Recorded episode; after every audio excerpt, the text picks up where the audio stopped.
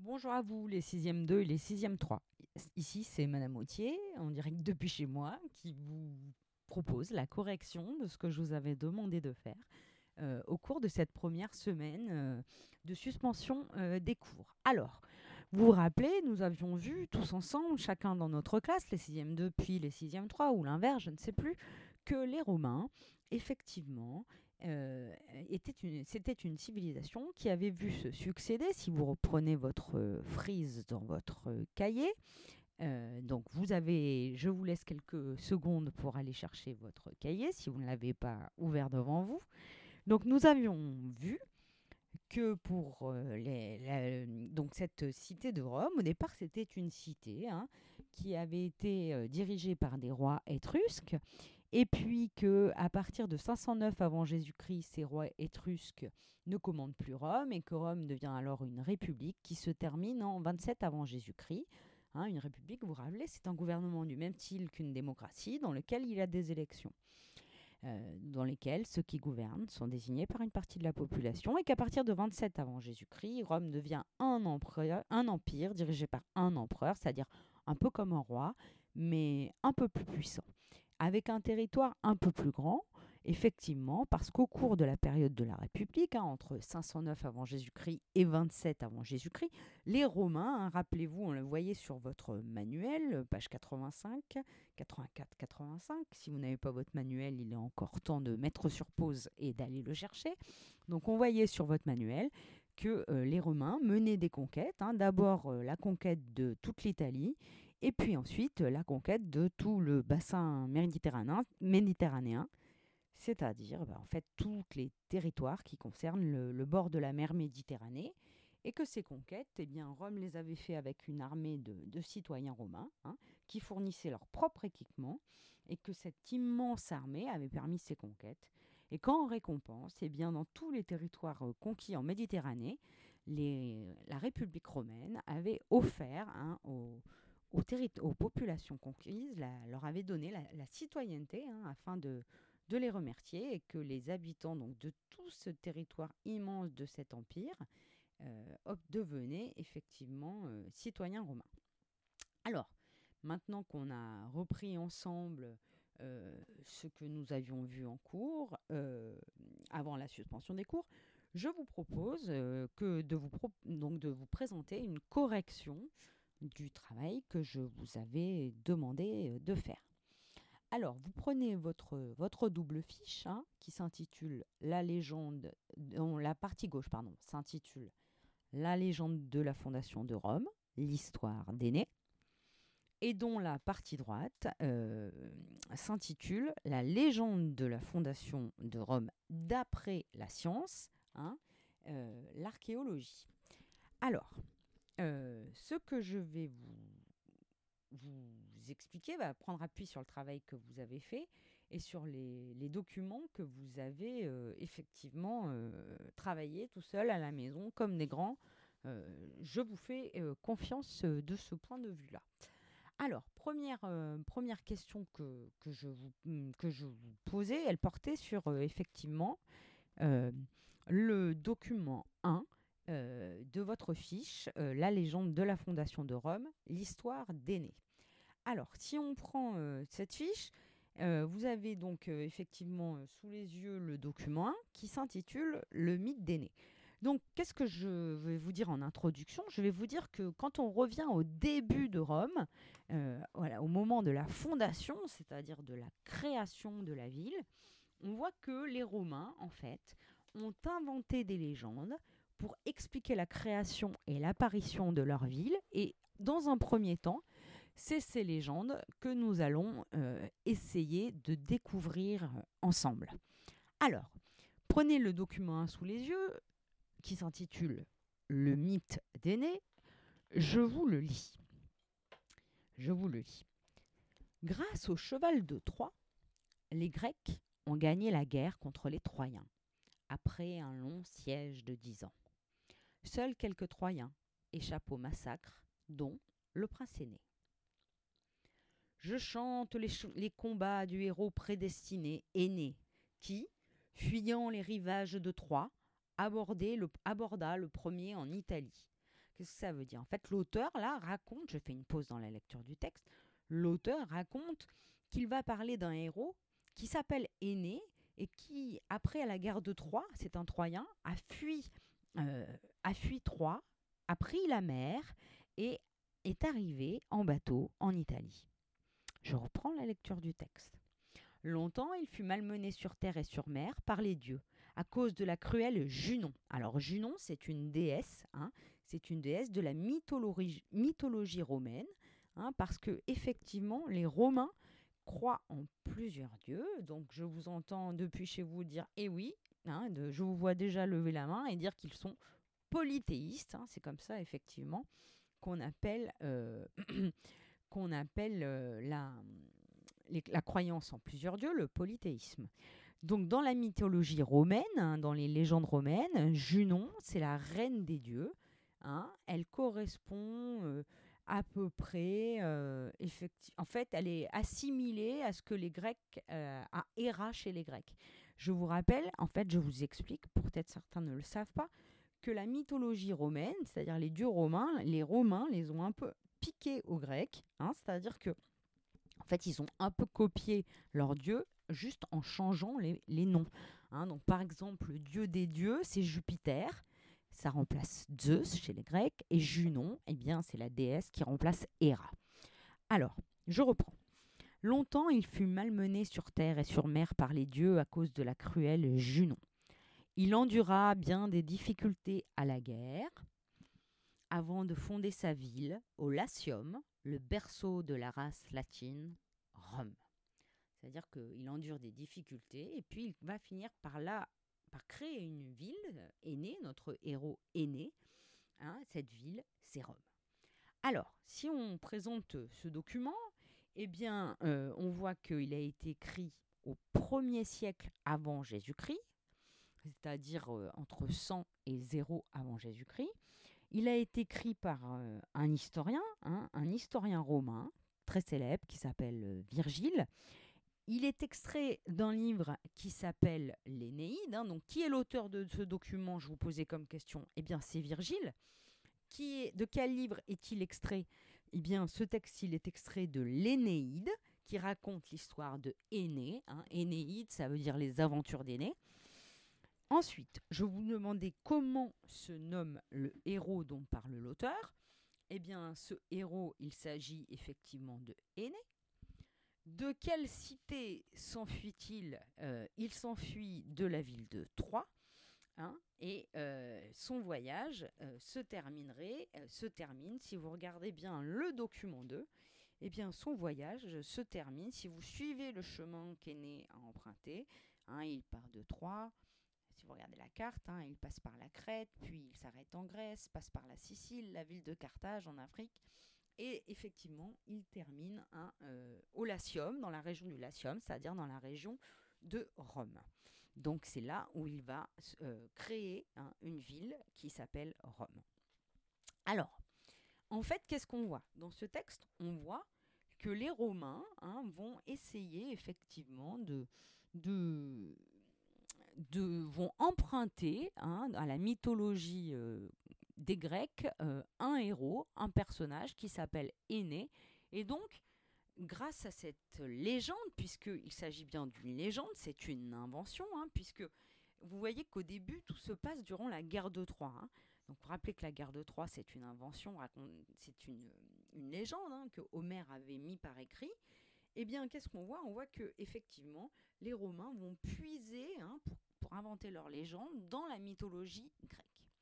Alors, qu'est-ce que raconte Virgile dans son livre? Eh bien, dans son livre, Virgile raconte que dans son livre de légende, est le fils, euh, c'est un demi-dieu, c'est le fils d'un homme qui s'appelle Anchise et de la déesse Vénus.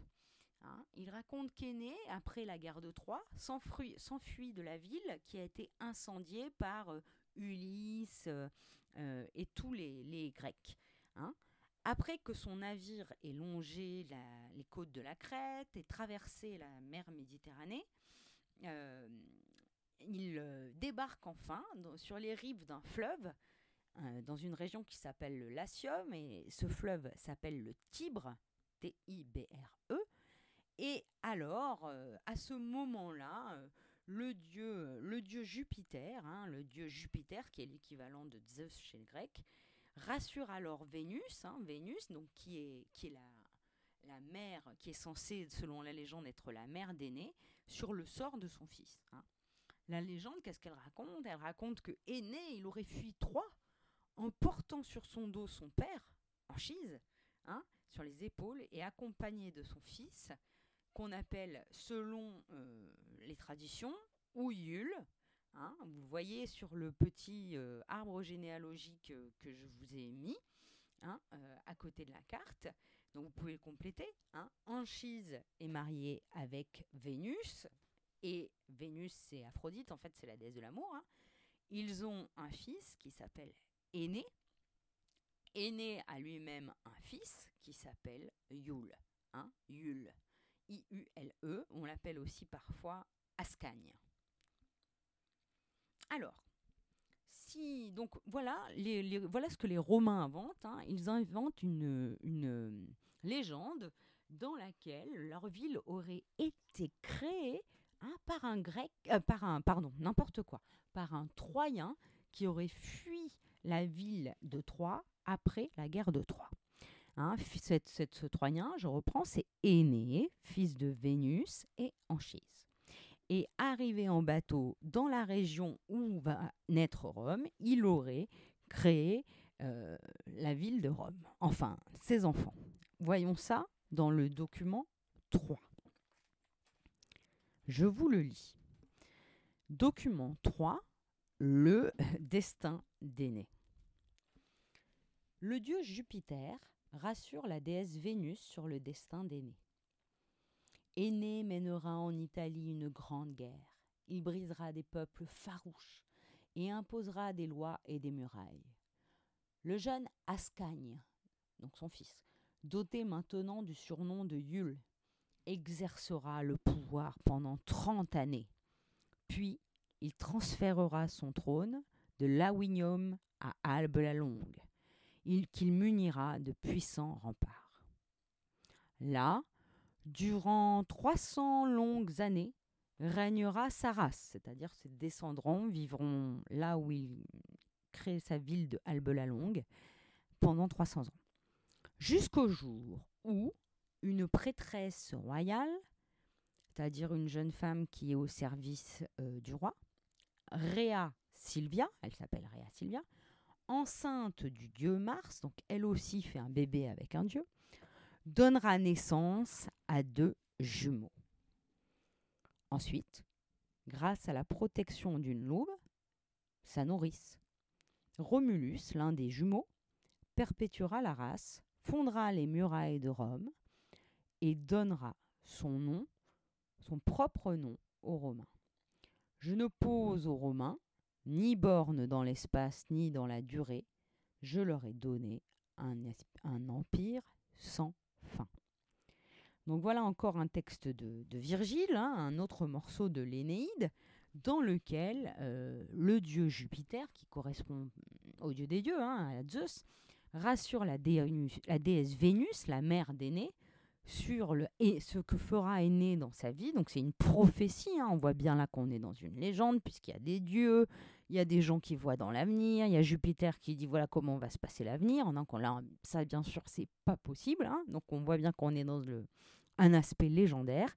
Et donc il rassure Vénus, Jupiter, sur le destin d'Aîné et de ses descendants, de ses enfants, de ses petits-enfants. Alors, je vous posais en, question la question suivante. Que devient euh, le fils d'aîné Alors, le fils d'aîné, qu'on appelle donc Ascagne ou Yule, eh bien, il s'installe dans la région euh, du Latium, hein, il s'installe à Lawinium, puis ensuite il s'installe à Albe la Longue, et il en devient euh, le roi. Hein, il en devient le roi. Et je vous posais la question suivante. Qui sont ensuite euh, les descendants d'Aîné et d'Ascagne Eh bien, dans les descendants d'Aîné et d'Ascagne, on va trouver les autres personnages du texte. Rhea Sylvia, hein, qui est une des descendantes de, de, et Yule, cette Réa Silvia est une prêtresse royale, c'est-à-dire qu'elle elle fait partie de la famille royale et elle est enceinte, elle, se retrouve enceinte du dieu Mars, le dieu de la guerre. Et cette, donc dans les descendants, on compte Réa Silvia.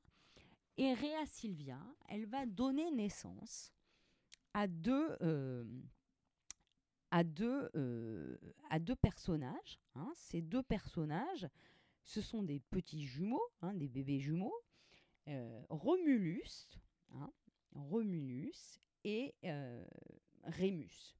Rémus. Alors, Romulus et Rémus, vous le retrouvez dans votre manuel, sur le document 6 euh, de la page 87. Alors, euh, si vous ouvrez votre livre, effectivement, à la page 87, comme je suis moi-même en train de le faire, donc excusez-moi, je fais un peu de bruit. Donc si vous avez votre livre à la page 87, vous voyez une représentation euh, assez célèbre euh, de Romulus et Rémus sous forme de statue, hein, une statue que l'on peut voir aujourd'hui au musée du Capitole euh, à Rome. Alors cette statue, elle date du Moyen Âge, mais n'empêche qu'elle nous, elle nous parle de Romulus et Rémus. Quand on regarde cette statue, euh, eh bien qu'est-ce qu'on voit? Je vous posais la question suivante. Par qui Romulus et Rémus sont-ils abandonnés? Eh bien, en fait, ils sont abandonnés par leur maman parce que euh, normalement, une prêtresse royale n'avaient pas le droit d'avoir des enfants. Ils sont abandonnés sur le fleuve Tibre. Effectivement, ils sont abandonnés sur le fleuve dans un, dans un petit berceau. La légende raconte, bien sûr, c'est inventé, hein, que euh, ils sont abandonnés sur le fleuve Tibre et que la maman les abandonne et qu'ils sont recueillis. Hein, ils sont recueillis euh, euh, par un personnage extraordinaire. Alors c'était la deuxième partie de la question 8. Hein. Comment sont-ils sauvés? Eh bien, ils sont sauvés par une louve. Cette louve que vous voyez sur le document 6, page 87, qui va euh, les élever. On les voit en train de téter les mamelles de la louve qui est en train de les nourrir. Alors c'est pour ça que le texte parle d'une nourrice, hein, puisque la nourrice, c'est celle qui élève les enfants des autres, c'est celle qui nourrit les enfants des autres. Euh, et effectivement, selon Virgile, hein, c'était la question que je vous posais, euh, quelles villes vont, fonder donc ces Romulus et Rémus? Eh bien, vous l'avez compris, hein, la ville qu'ils vont fonder, c'est Rome.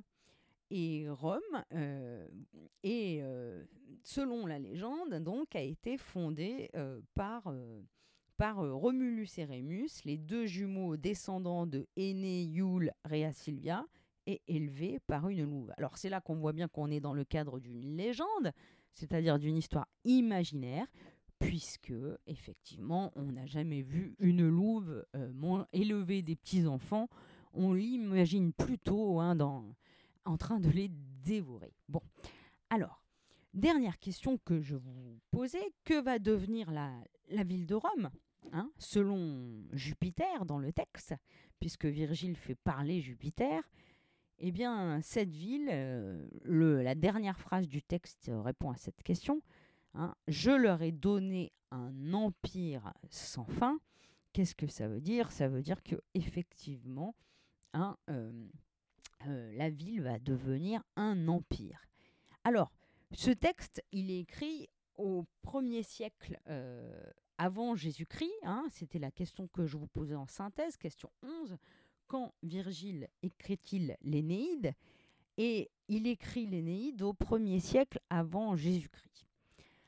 Ce que raconte Virgile, la légende de Romulus et Rémus, c'est censé se passer en 753 avant Jésus-Christ, hein, au 8e siècle avant Jésus-Christ, soit 8 siècles avant ce que Virgile écrit, avant le moment pardon, où Virgile écrit.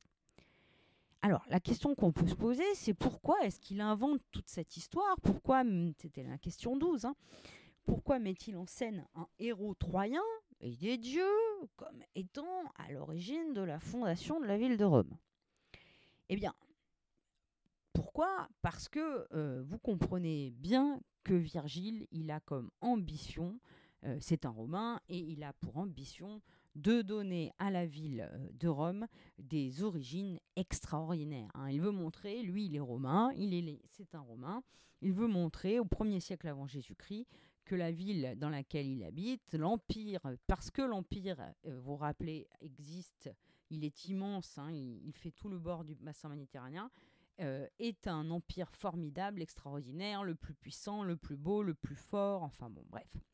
Donc effectivement, euh, une ville normale ne, peut pas, euh, ne pourrait pas avoir ce genre d'origine. Donc comme Virgile veut montrer qu'il a une ville extraordinaire, il invente, et bien bien sûr qu'il invente des origines extraordinaires pour sa ville. Hein.